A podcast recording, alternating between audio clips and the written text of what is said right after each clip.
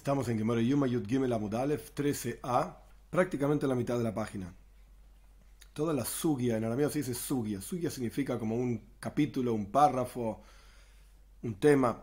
Todo el tema este que vamos a ver ahora es interesante y son preguntas y respuestas, preguntas y respuestas para llegar a una conclusión. Los comentaristas explican, Toifes en particular, que en la práctica casi de entrada ya sabíamos la conclusión Solo que la Gemora quería llegar hacia la conclusión de una forma lógica. Es decir, no hay otra conclusión posible. Porque si vas a decir esto, te voy a responder aquello. Si vas a decir aquello, te, te voy a responder lo otro. Y así sucesivamente vamos a ver, si no recuerdo mal, son como siete casos diferentes o seis casos diferentes que son rechazados. Y recién el séptimo caso se sostiene. Vamos a comenzar Estamos en Yudgimel Amudalev 13a, la mitad de la página. La línea empieza de Avdinan Leitzara. La última palabra, Umi. Esto está basado en que Rabbi Yehuda, la opinión de Rabbi Yehuda en nuestra Mishnah es que Maskinlo y le preparamos no solamente otro Koyen por si el Koyen God, el sumo sacerdote, tiene algún problema en Yom Kippur y no puede trabajar, tiene un Koyen suplente, sino que incluso otra esposa le preparamos. Por cuanto la toira dice en Paya Mois varias veces,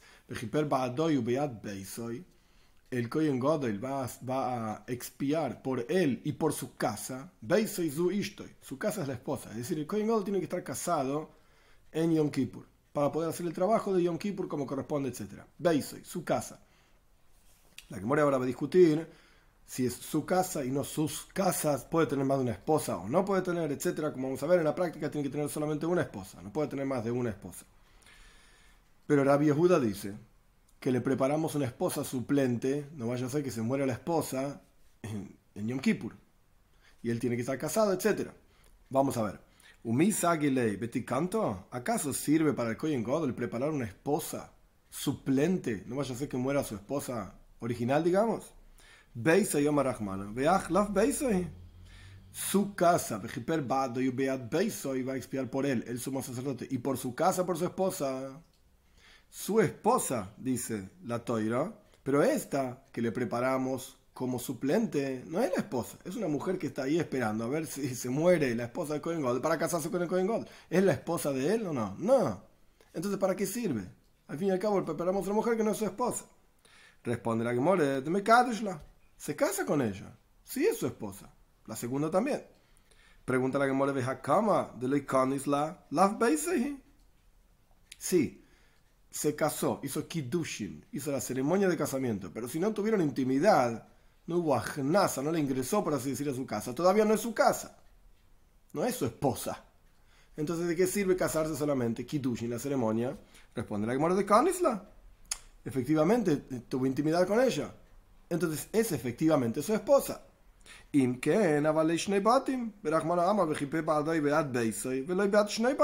Si es así, que el Kohen Gadol tenía su esposa original y esta que preparamos como suplente, él se casó con ella, o sea, hizo la ceremonia y luego tuvieron intimidad, entonces son dos casas que tiene, tiene dos esposas. Y la Toira dice, y va a expiar el Kohen Gadol por él, y por su casa en singular. Y no por dos casas. No puede tener dos esposos el Kohen Godel. Entonces responde el Talmud una respuesta muy interesante. Se divorcia. Entonces, ¿qué quiere decir? El Kohen Godel antes de Yom Kippur estaba casado con una esposa. y si no estaba casado, lo casamos con una esposa. Llegó de vuelta cerca de Yom Kippur, lo casamos con otra esposa. Hace la ceremonia, hace tiene la intimidad y luego se divorcia de ella. Responde el Talmud, y me Pero si la divorcias, la segunda esposa, vuelve la pregunta a su lugar original. Entonces, al fin y al cabo, si se muere la primera esposa, la segunda no es su esposa, porque ya se divorció. ¿Y de qué sirve? No entendemos la opinión de Rabbi Yehuda. Rabbi Yehuda dice, le preparamos otra mujer por si se muere la anterior. ¿En qué estado está esta mujer? Responde la que muere. No, la idea es necesaria para la siguiente cuestión. De Megarshla al se divorcia de la segunda esposa bajo una condición.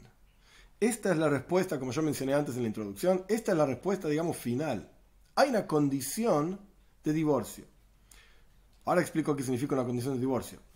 La memoria ahora va a intentar varias respuestas de cómo es la condición en el divorcio. Pero de vuelta, el Talmud sabía de entrada cuál era la respuesta correcta, que es la última que va a ser dada. Pero estamos llegando a la conclusión lógica por qué esa es la única respuesta posible.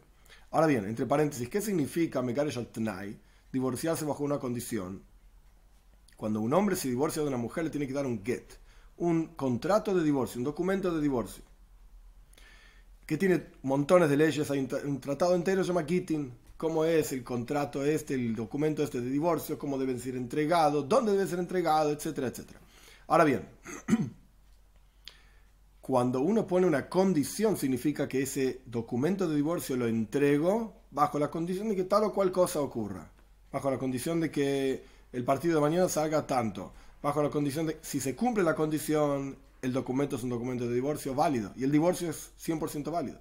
Si no se cumple la condición, entonces el documento de divorcio es totalmente inválido, bate anulado, no tiene ningún valor y el divorcio no existió.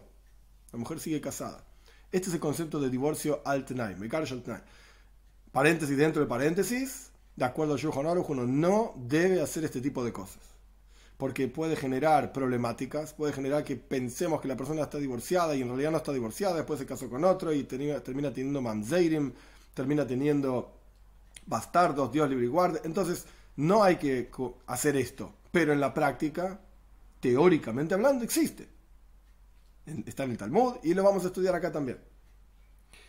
Entonces, Megara Sholtenai, cerramos los paréntesis. La persona esta, el Koyen Godel, se divorcia de su segunda esposa bajo una condición. ¿Cuál es la condición? De Omar La, es decir, le da el documento de divorcio diciéndole lo siguiente. La siguiente condición, este es tu documento de divorcio, este es tu divorcio, almenas shetamusi, bajo la condición de que te mueras en Yom Kippur. No es que le está deseando que se muera Has Dios libre y guarde, sino que está poniendo una condición. ¿Cómo funciona esta condición? Si vos te morís en Yom Kippur, retroactivamente, lema freya, es una palabra clave en el Talmud, lema freya, retroactivamente el divorcio era válido desde el momento en que fue entregado. Entonces, el divorcio se entrega antes de Yom Kippur. El documento se lo entrega antes de Yom Kippur bajo la condición de que te mueras en Yom Kippur. Si se murió esta segunda esposa en Yom Kippur, retroactivamente, cuando empezó Yom Kippur, ¿cuántas esposas tenía el Kohen Godel? Una sola, la original. Porque la segunda de vuelta, retroactivamente, al morirse en Yom Kippur, al comienzo de Yom Kippur entonces no tenía dos esposas, tenía una sola.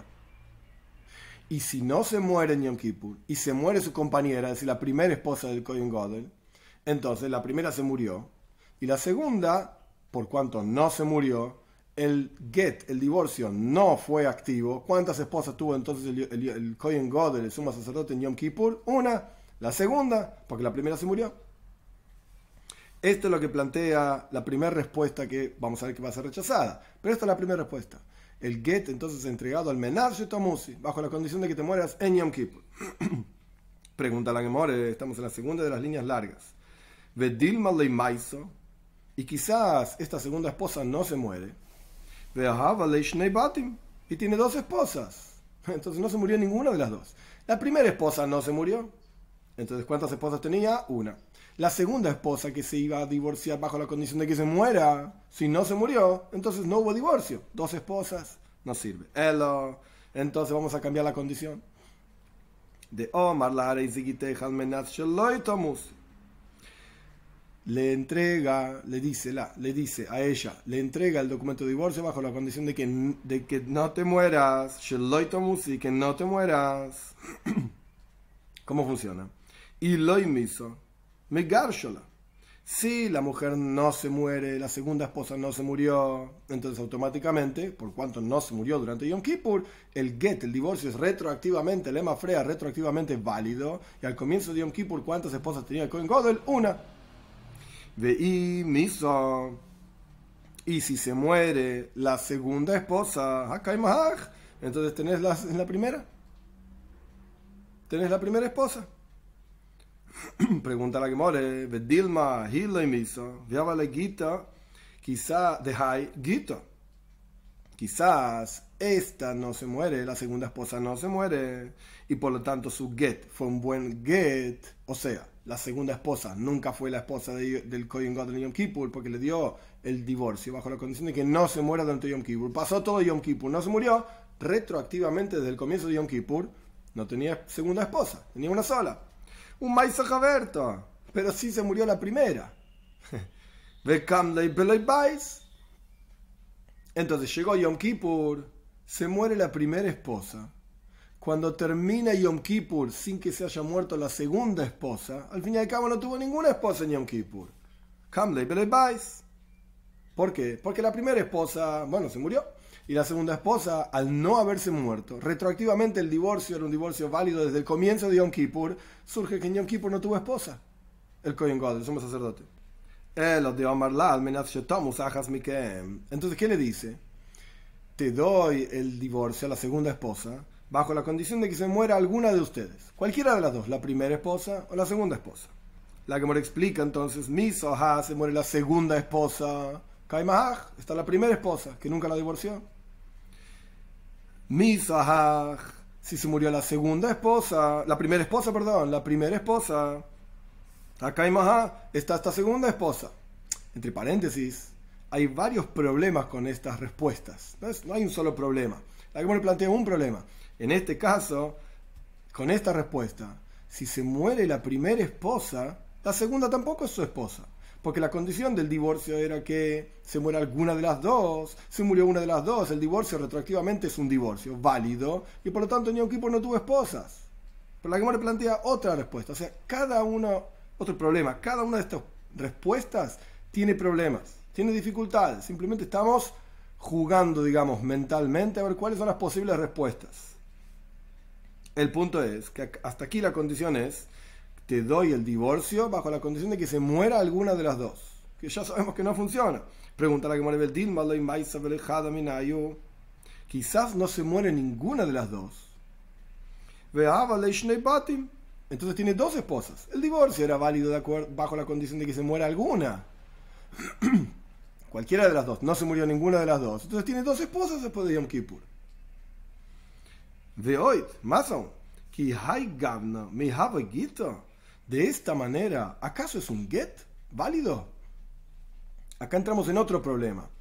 En las leyes de Gittin, de, cómo se puede poner una condición o no se puede a un divorcio. ¿Acaso de esta manera es un get, es un divorcio válido? El caso es el siguiente. ¿Acaso nos dijo Robe?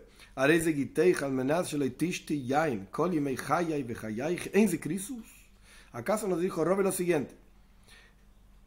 si él le da el documento de divorcio y le dice, te doy el divorcio bajo la condición de que no bebas vino todos los días de mi vida y todos los días de tu vida, esto no es crisis.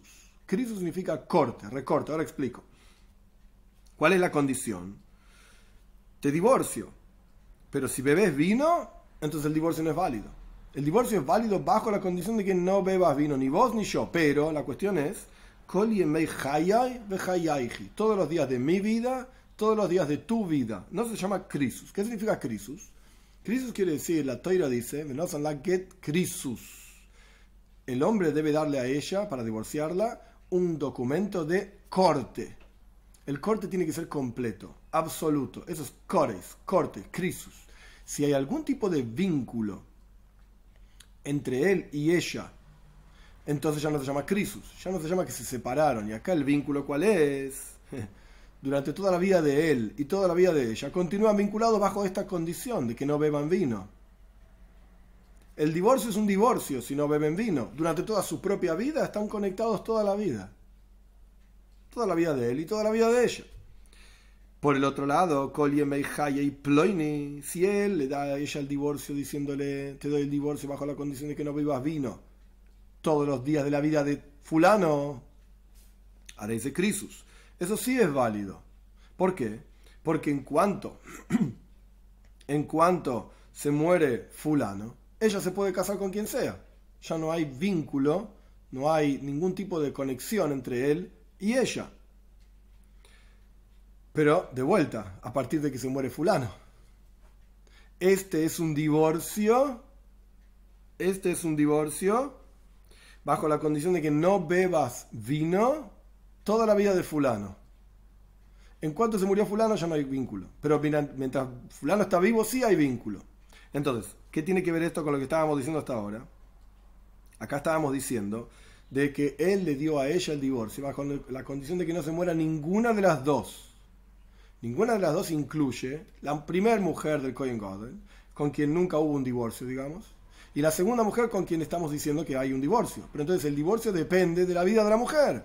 Quiere decir que durante toda la vida de esta segunda mujer está conectada con su marido, o su ex marido, lo que sea. Esto no se llama crisis, no se llama divorcio. Quiere decir que la condición no puede ser que se muera alguna de ustedes dos, o que te mueras vos, etc. No tiene ningún sentido. Porque durante toda su vida de ella continúa vinculado a su marido. Esto se llama crisis. Ella, entonces, vamos a buscar otra condición de Omar la. Él le da a ella, la segunda esposa, el divorcio bajo la condición de que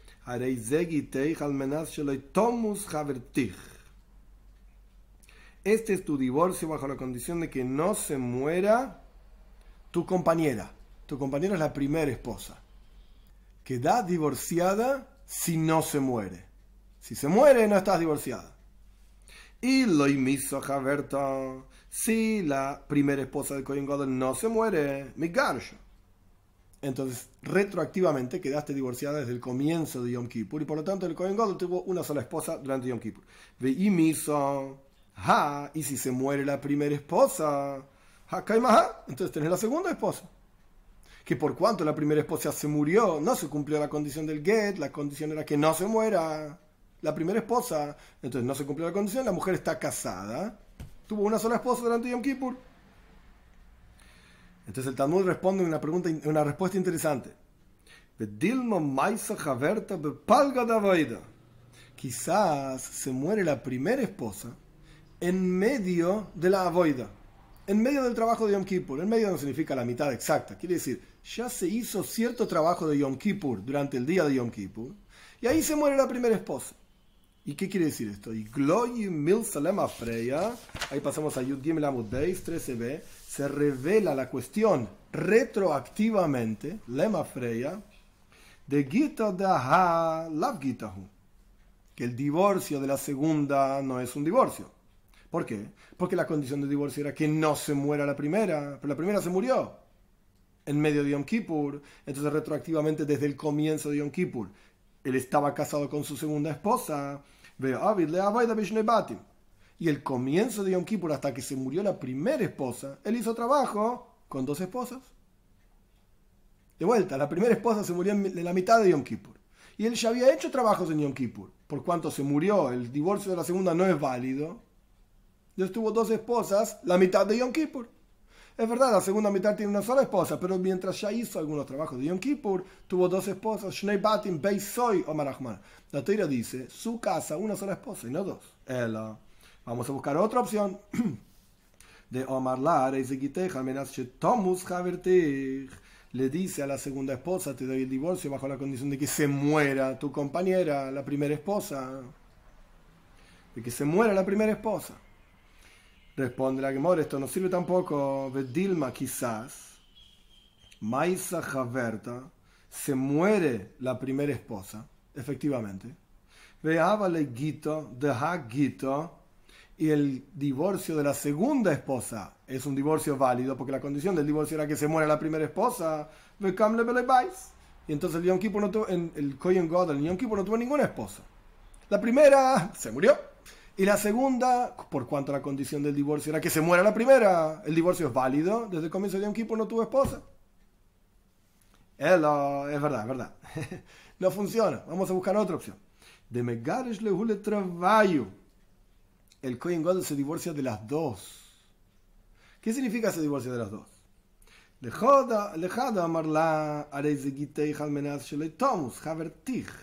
A una, a la primera le dice, este es tu divorcio bajo la condición de que no se muera tu compañera. Lejada amarla y a la otra le dice, a la segunda le dice, este es tu divorcio bajo la condición de que no entres a la sinagoga, veis a alguna, algún lugar, a la sinagoga, a la casa de reunión, al templo, lo que sea.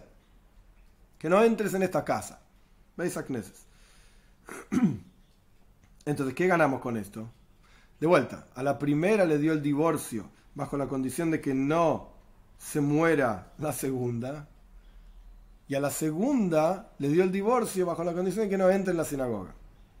Entonces, si se muere la primera, si se muere la primera, a la segunda, ¿qué le decimos? Hey,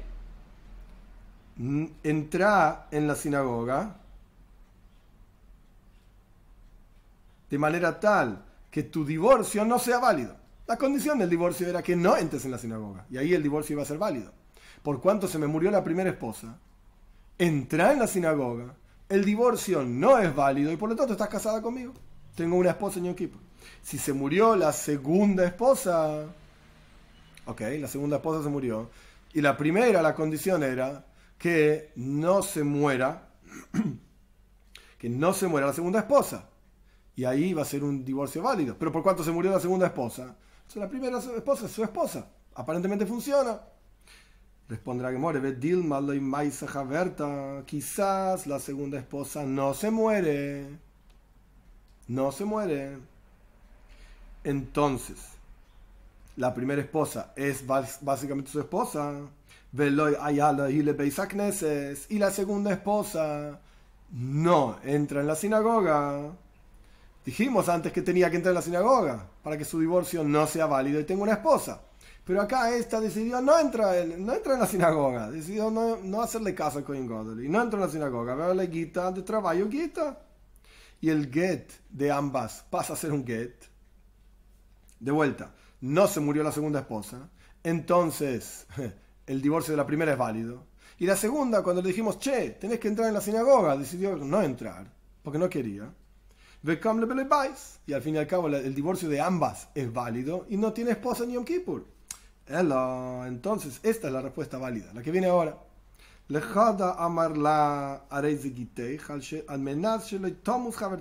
A una le dice, a la primera le dice, este es tu divorcio bajo la condición de que no se muera tu compañero.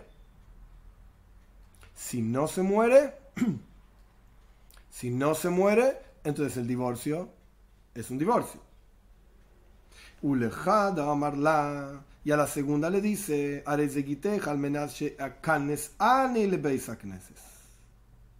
Este es tu divorcio bajo la condición de que yo entre a la sinagoga. Ahí depende de Cohen Godel. Ya no depende de otra persona. Depende del mismo. De vuelta, vamos a ver. A la segunda le dice, entonces a la primera le dice, este es tu divorcio bajo la condición de que no se muera la segunda. Y a la segunda le dice, este, es tu divorcio bajo la condición de que yo entre en la sinagoga. Si yo entro en la sinagoga, estás divorciada. Si yo no entro en la sinagoga, sos mi esposa. De Ima y Soha, si se muere la segunda esposa, la, que tenía la condición de la sinagoga, se muere la segunda esposa, Kaimaha, tiene la primera esposa.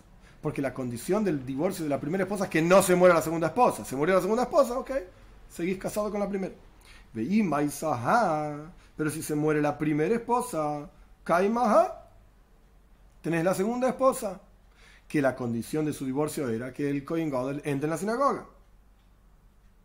Pregunta la que muere retóricamente, y ¿cuál puede llegar a ser el problema con este sistema de divorcio de ambas esposas? De vuelta, la primera le dijo, bajo la condición de que no se muera la segunda.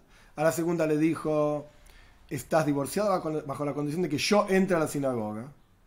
¿Qué podría pasar? Dilma Maiso Javerta, quizás se muere la segunda esposa, la segunda esposa, aquella que tenía la condición de que yo voy a entrar en la sinagoga, palgo de avoida, en la mitad del trabajo de Yom Kippur, y retroactivamente surge que el Kohen God, el sumo sacerdote, hizo el trabajo con dos esposas. ¿Por qué? ¿Cómo funciona? La primera estaba divorciada bajo la condición de que no se muera la segunda por cuanto se murió la segunda, entonces la primera no está divorciada. La primera es su esposa. Al respecto de la segunda esposa, la mitad de Yom Kippur que estuvo viva, la condición del divorcio era que yo entre en la sinagoga. Pero se me murió antes de que yo entre en la sinagoga. Retroactivamente entonces estuve casado con dos esposas al comienzo de Yom Kippur. Porque no tuve tiempo de entrar en la sinagoga, se me murió la esposa, la segunda. Entonces la primera no estaba divorciada porque la segunda se murió. La segunda no estaba divorciada antes de morirse porque yo no entré en la sinagoga. Entonces al comienzo de Yom Kippur tuvo dos esposas. Entonces el, Talmud responde interesante. Y la de Kambay le más. Si el Kohen Godel ve que la segunda se va a morir, está eh, eh, está a punto de morirse, Kadim se adelanta, se apura, digamos, y entra a la sinagoga, de y hace que el divorcio de la segunda sea un divorcio retroactivamente válido, y cuando se muere, etcétera, incluso desde el comienzo de Yom Kippur, tuvo una sola esposa. Todo esto, no terminamos, pero todo esto es solamente de acuerdo a Rabbi Yehuda, que la alhaja no es como Rabbi Yehuda, la alhaja es como Jajomim, que le preparamos a Kohen Godel un segundo Kohen Godel suplente, pues no le preparamos otra esposa. Rabbi Yehuda dice que le preparamos otra esposa. Toda esta lógica es, de acuerdo a la opinión de Rabbi Yehuda, ¿cómo es que en la práctica le preparamos la segunda esposa? ¿Es la esposa o no es la esposa? La respuesta final es, sí, claro que sí. Se casó con dos esposas antes de Yom Kippur le presenta un documento de divorcio a las dos. A la primera esposa le dice, bajo la condición de que no se muera la segunda. Y a la segunda le dice, te doy el divorcio bajo la condición de que yo entre en la sinagoga en el día de Yom Kippur. Y si no entro en la sinagoga en el día de Yom Kippur, entonces estás, sos mi esposa, no estás divorciada. Después de Yom Kippur continúa con sus dos esposas, si se quiere divorciar de alguna, se divorcia, lo que sea. Pero ese es el sistema para que funcione de acuerdo a la opinión de Rabbi Yehuda. Ahora, la que va a, va a presentar otras dos cuestiones, digamos, secundarias, no directamente relacionadas con esto, pero que surgen del problema de Beisoy. Beisoy, su Ishto y su casa, en singular es su esposa, pero su casa excluye Shnei Batim, dos casas, dos esposas. Beisoy es en singular. Vamos a ver. Más que Asi, Beisoy Maravaviro. Rav Asi, hay quienes dicen que Rav Avira presentan una contradicción. Por cuanto dijimos que Beisoy, su casa es en singular. Vamos a otro caso, en donde aparece también una expresión en la Torah en singular.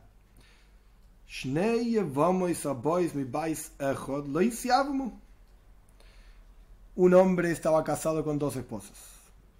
Y este hombre murió sin hijos de ninguna de las dos esposas ambas esposas quedan en estado de Yevama, casamiento levirato, significa que están obligadas, o mejor dicho, están ligadas a algún hermano de este hombre. Y alguna de las dos tiene que casarse con un hermano de este hombre o hacer lo que se llama jalitza. Jalitza significa un proceso a través del cual sacaban un zapato, escupir, no importa el detalle de jalitza. La cuestión es que a través de ese proceso se cortaba el vínculo que hay entre esta mujer del hermano muerto. Casamiento levirato. El punto es que la toira dice Yevim Toy. De alza Yevim Toy el Ashara. Su mujer, Yevama no tiene traducción literal en castellano, es el casamiento levirato, pero la cuestión es que Yevama es la mujer del hermano muerto. De vuelta, esta mujer estaba casada con Reuben. Reuben se murió, ahora esta mujer está ligada a Shimon, que era el hermano de Reuben. Eso se llama la Yevama. La Toira dice Yevim Toy ¿Qué pasa si Reuben estaba casado con dos mujeres? Entonces, por cuanto la Torah dice mujer en singular, entonces ninguna de las dos se tiene que casar, con Shimon. Pero en la práctica la alhaja no es así. La alhaja es que hay que hacer jalitza de alguna de las dos. O alguna de las dos se tiene que casar con Shimon. Entonces, si vos vas a ser tan estricto con la palabra beisoy, de vuelta en el versículo de Yom Kippur, el Kohen Godel va a expiar por él y por su casa en singular. Entonces en Yevamos también hace lo mismo. Al respecto del versículo de Yevamos, por cuanto la Toira dice Yevim Toy, su esposa, si hay dos esposas quedó anulado. Ya no hay necesidad de hacer todo este proceso de Yevama, de que se case, o de Jalitza, de, de, deshacer el vínculo. Responderá que more Yevim Toy Riba. El mismo versículo vuelve a decir la palabra Yevim Toy esto está en Dvarim, les voy a leer el versículo simplemente para entender claramente. El versículo dice, si el hombre, el hermano Shimon, no quiere casarse con la esposa de su hermano Reuben, muerto, entonces, alza esta mujer va a ir al portal, el Azkenim, a los ancianos, el mismo versículo dice dos veces Yevimtoy, que sí que esto viene a enseñarnos que incluso si Reuben tenía más de una esposa, alguna de las dos tiene que casarse con Shimon o hacer Jalitza. Esto es una pregunta, digamos, del Talmud. Más que Rav Ravina, o hay, quienes dicen que Rav Shravia presenta otra contradicción. El no me ato, si esta es así, que Beisoy en singular es su casa, una sola esposa, Arusa lo una mujer que es arusa. Arusa significa que está comprometida. En la toira, no quiero entrar en todo el detalle, pero en la toira hay dos procesos en el casamiento. Eirusin y Nisuin. Eirusin significa un compromiso fuerte que incluso si hay que deshacerlo hay que hacer un divorcio y la mujer es una divorciada. Pero Eirusin significa un compromiso. Y Nisuin significa la consumación del matrimonio propiamente dicho. En el caso de Eirusin, la mujer todavía no tuvo intimidad con su marido. Vive en la casa de su padre, digamos, y de acá un tiempo se van a casar. Hoy en día se hace todo junto, Irusin y Nisuin en la misma ceremonia, para que no haya ningún tipo de problemas, no importa los detalles. La cuestión es que Arusa no se llama Beisoy, su casa, su esposa, solamente Arusa. Todavía no tuvieron intimidad, entonces no es su casa. Si es así, lo esta mujer, tenemos a Reuben, que se comprometió con una mujer, y Reuben se murió. Ahora, esta mujer, la pregunta es, ¿está vinculada a Shimon o no? Porque la toira dice que tiene que ser su casa, por así decir. Arusa, loitisiabem. Responde la Gemore, Ajutza al rabo dice Arusa. La palabra Ajutza en el versículo, el versículo dice, perdón, el versículo dice, cuando vivan dos hermanos juntos en Dvarim Hofhei, 25, dos hermanos juntos, Pashas Kiseitze, y uno de los dos se va a morir, no será la esposa del muerto, o sea, Rubén estaba casado con una mujer, o Arusa estaba comprometido con una mujer. Esta mujer no se puede casar afuera con un hombre extraño. Se tiene que quedar en la familia, casarse con un hermano de Reuben, por ejemplo, Shimon.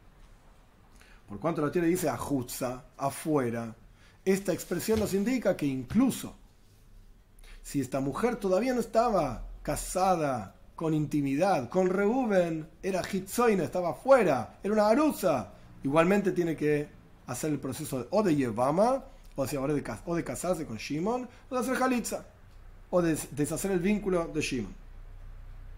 Bien, ahora la Gemore trae otra cuestión al respecto de Kohen Godel. Que al final de esta cuestión vamos a ver por qué la Gemore lo trae acá. Ahora parece algo totalmente desconectado, pero más adelante vamos a ver por qué la Gemore lo trae. Y con esto vamos a terminar el análisis de nuestra primera Mishnah recién en página 14a, que en un ratito vamos a estudiar. Tanu Rabbanon, enseñaron a nuestros sabios. Koyen Godem Akriv Oinen. El sumo sacerdote puede hacer korbanos, ofrendas, oinen. Oinen significa en un estado de que está de duelo por un muerto. Pero el oinen, aninus, es el duelo del día mismo en que murió ese fallecido. Tenemos un Koyen God. Y, por ejemplo, murió su padre, Dios libre guarde, en ese día. Ese día el Koyen God es oinen. Vamos a ver más adelante a Ninus Laila. La noche es de Rabbanan, es rabínico, pero la cuestión es que el día del fallecimiento mismo se llama Oinen. Y hay leyes específicas en Shulchan sobre cómo, cómo tienen que ser las leyes de un Oinen. Ahora bien, el Kohen Godel puede hacer ofrendas, solamente él, Kohen Hedioit, común, no. El Kohen Godel puede hacer ofrendas incluso si está Oinen. Pero no puede comer de esas ofrendas estando oinen. Rabbi Yehuda, me dice Rabbi Yehuda, todo el día. Estas fueron las palabras de Rabbi Yehuda. Esta es la braisa. De vuelta, Koyen Godel puede hacer ofrendas oinen, no puede comer esas ofrendas. Y Rabbi Yehuda dice todo el día. Michael ¿qué significa todo el día? ¿Cuál es la opinión de Rabbi Yehuda? Que no nos olvidemos que Rabbi Yehuda en esta braisa sobre Koyen Godel oinen es el mismo Rabbi Yehuda de nuestra Mishnah, Rabbi Yehuda Bariloi, así se llamaba, que decía que hay que preparar una segunda esposa. Vamos a ver. Michael Ayen, ¿qué significa todo el día? Omar Robe, dice Robe, yo te voy a explicar qué quiso decir Rabbi Yehuda. Esta enseñanza es necesaria para indicarte que lo traíamos de su casa. Si el Kohen Godel estaba en su casa por alguna razón, no necesariamente Yom Kippur, por alguna razón estaba en su casa, y se le murió el padre, la madre, la esposa, ahora vamos a ver, veníamos discutiendo sobre una, de las esposas que se le muere. Vamos a ver este asunto. Si, aquí viene la relación, si el Cohen estaba en su esposa y se le murió en su casa, perdón, y se le murió alguna, algún pariente cercano, lo traemos a la fuerza al Beis Hamikdash y que haga el trabajo en el templo también. ¿Por qué? Porque es Makriv Oinen, él puede hacer el trabajo incluso estando Oinen. Omar le Abaye, le dijo a Abaye, hasta, momento. Hasta la Rabia Yehuda, afuke mafkinan ley. Para Rabia Yehuda lo echamos, ahora vamos a ver qué quiere decir esto. Lo echamos de Tania, porque aprendimos en una braisa, hoy si teníamos un koyen hedioit común que estaba parado haciendo ofrendas sobre el altar, y escuchó que se le murió un muerto, deja su trabajo, no puede trabajar estando oinen, deja su trabajo de duelo y tiene que salir de Beis Hamikdash. Estas son las palabras de Rabbi Yehuda. Rabbi Yoisi Oimer dice Rabbi Yoisi, Igmer, que termine su trabajo y después sale. Pero para Rabbi Yehuda tiene que salir.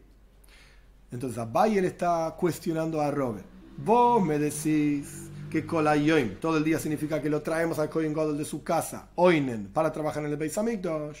No tiene sentido. El mismo Rabbi Yehuda dice que al Kohen Hedi, tal como lo echamos del Beis Hamikdash si estaba en medio de trabajo. Y se le murió a alguien. Y a Tambros ley y al Kohen Godel lo traemos a la fuerza de, su casa. Al Kohen común lo echamos al Kohen Godel vamos a buscarlo como que es un extremo son dos extremos. No tiene no tiene mucho sentido que Rabbi Yehuda opine que al Kohen Godel lo vamos a ir a buscar por la fuerza de su casa para que trabaje Oinen y al Kohen común lo vamos a echar del Beis Hamikdash. No tiene mucho sentido el ama Entonces Robe dice, Michael Ayon, ¿qué quiso decir Rabbi Yehuda cuando dijo todo el día? Pasamos a Yudale Damudalev, 14a. Esto te enseña que la opinión de Rabbi Yehuda es que a pesar de que la toira permite que el Kohen Godel Makriv Oinen haga ofrendas, estando de duelo Oinen en el día mismo del fallecimiento, Kolayoim, para Rabbi Yehuda, todo el día no va a hacer ningún trabajo. Antes quisimos decir, que lo quisimos decir que lo traíamos por la fuerza de la casa. Ahora estamos diciendo el extremo. No hace nada durante el día en que está Oinen, en el Kohen God, en el Beis Hamikdash, en el templo. Gzeira. Esto es un decreto rabínico. Shemaya Ágel. No vaya a ser que coma de alguna de las ofrendas que hizo estando Oinen. Y eso está prohibido por la toira. Que puede hacer ofrendas, esto es válido, puede hacer ofrendas. Pero no puede comer. Entonces, la opinión de Rabbi Yehuda, ¿qué quiso, ¿qué quiso decir Rabbi Yehuda? Que no aparezca en el Beis durante todo el día el Kohen. Si tuvo un muerto, si está Oinen, que no aparezca en todo el día, que no haga ningún trabajo, no vaya a ser que coma algo. Omar Ley, esto es lo que dijo Rabbi Yehuda. Omar Ley, Rabada le robe. Le dijo Rabada Barahava robe, Umigaza Rabbi Yehuda, Shema Ángel. ¿Acaso Rabbi Yehuda decretó que el Kohen Godel no haga ningún trabajo en el Beis Hamikdash en el templo. En un día común, no estamos hablando de Yom Kippur, un día común. No haga ningún trabajo en el templo. Si está oinen, si está de duelo, no vaya a ser que coma, y eso está prohibido por la toira. Vietnam, ¿acaso nos dice la Mishnah, Rabbi Yehuda, Oimer, Af, Isha, Loy, Shema Tamus Ishtoy. Incluso, dice Rabbi Yehuda, en nuestra Mishnah, y acá está la conexión, incluso otra mujer le preparamos al Kohen Godel, quizás se muere su esposa. Oh, pero si se muere su esposa, el Kohen Godel está oinen. Veimaiso ishtoy, avida voida, y si se muere efectivamente su esposa original, la primera, el Kohen Godel continúa haciendo los trabajos en Yom Kippur, porque él es el único que hace los trabajos en Yom Kippur. Continúa haciendo los trabajos y Rabbi Yehuda no decretó que no haga trabajos en el Beis Hamikdash, no vaya a hacer que coma. Entonces, ¿cómo, ¿cómo me vas a explicar que la discusión de Rabbi Yehuda con Tanakama al final de la página anterior es que Tanakama, la primera opinión, decía que el Kohen God Makriv Oinen y no puede comer, Veinoy Oigel puede hacer ofrendas estando de duelo, pero no puede comer, y Rabbi Yehuda dice, no, durante todo el día que no haga ninguna ofrenda, quizás va a comer. Y pero entonces si el Yom Kippur no puede hacer ninguna ofrenda, porque se le murió una esposa, ¿Para qué le vas a preparar a la segunda esposa? Quizás se le muere la primera. Igual no puede trabajar, de acuerdo a la opinión de Rabbi Yehuda. ¿Por qué? Porque Rabbi Yehuda decretó, esto es lo que está diciendo Robe, y Rabada Baraba está rechazándolo. Rabbi Yehuda decretó que no haga ningún trabajo, no vaya a ser que coma. Omar Ley le contestó Robe a Rabada Baraba. Una respuesta muy interesante. Haji Ashta, pensá, dos puntos. Hasam kivan de Yom Kippurimu de Achle, una me lo le. En el caso de Yom Kippur, traducción literal, ¿por cuánto es Yom Kippur? Todo el mundo no come, nadie está comiendo en Yom Kippur. Entonces él tampoco va a venir a comer. Rabbi Yehuda en Yom Kippur no decretó que el Kohen Godel estando oinen, de duelo, no esté en el Beis Hamikdash. No lo decretó, porque no hay un problema de que quizás coma. Nadie está comiendo, entonces él tampoco va a comer. Ajo, pero en un día común y corriente, si el Kohen Gadol es Oinen, está de duelo. De Kule Alma Ajle y todo el mundo está comiendo, porque es un día común, él está de duelo. Entonces, Unami hace le él también puede ser que coma. Y ahí, en un día común, Rabbi Yehuda decretó que el Kohen Gadol no trabaje estando Oinen. Quizás va a comer. En Yom Kippur no decretó, en un día común sí decretó. Gana, pregunta el Talmud, ¿acaso de esta forma, Mijayala Yaninus? El Kohen Godel, otra pregunta secundaria, digamos. De esta manera, el Kohen Godel se divorció de sus dos esposas, bajo una condición. Es verdad, pero está divorciado de las dos esposas. Entonces, ¿existe aninus? ¿Existe, existe estar de duelo, que la toira te, te mande a estar de duelo por una esposa divorciada? Vejami Garsho está divorciado. ¿Qué significa que está divorciado? Porque todo lo que explicamos anteriormente, en la página anterior, cuál era al fin y al cabo la condición que el Kohen Godel ponía a sus esposas antes de Yom Kippur. A la primera le decía que no se muera la segunda. Estás divorciada si no se muere la segunda. Y a la segunda le dice, estás divorciada si yo entro en la sinagoga. Y dijimos que cuando el Kohen Gadol veía que la segunda se le estaba muriendo, ¿qué hacía? Entraba en la sinagoga. Entraba en la sinagoga, de manera tal que Lema Frea retroactivamente, el Kohen Gadol estaba divorciado de su segunda esposa. Y ahora se murió la segunda esposa. ¿Qué aninus hay? ¿Qué clase de duelo hay acá? Estuvo divorciada. En el momento que se murió ya estaba divorciada, porque él entró en la sinagoga antes de que ella se muera. Y eso hizo que resida el divorcio. Entonces no hay aninus. Esto es lo está preguntando Tamud. Vejía y Gavna, de esta forma que nosotros decretamos o, explicamos, según la opinión de Rabbi Yehuda, que el Kohen se divorcia de sus dos esposas. Mija y Ale Aninus, ¿acaso reside sobre él Aninus? Vea mi Ya estaba divorciado de la segunda esposa. Antes de que se muera, le entró en la sinagoga. Responde el Talmud. Nehide Aninus Ale. A pesar de que es verdad, no está de duelo porque estaba divorciado Atrude Milomitrit, ¿acaso no está como confundido? Al fin y al cabo era tu esposa. Era la segunda esposa, lo que sea. Hoy en día está prohibido casarse con más de una esposa, pero no importa. Está confundido, está molesto. Entonces Rabbi Yehuda diría que es puede hacer las ofrendas, pero que no coma. Igualmente Yom no va a comer, etc. Pero al fin y al cabo residen sobre él ciertas leyes de Aninus, ciertas leyes de eh, duelo, si bien no está a 100% de duelo, como dijimos anteriormente, pero está, por así decir, confundido. Rashi explica que cuando se trata de Kodoshim, de ofrendas, tiene que estar alegre y tiene que estar gedula, tiene que estar con honor la persona. Y si la persona tiene un muerto, no va a estar alegre y no va a estar con honor y gloria, etc. Por eso eh, se considera como si fuese un oinen, a pesar de que no es un oinen, no está de duelo, pero no tiene esa alegría y esa grandeza. Con esto se termina el análisis de la primera Mishnah, estamos en 14a. Dios, mediante la siguiente clase, analizamos la segunda Mishnah de Masejes del Tratado de Yuma.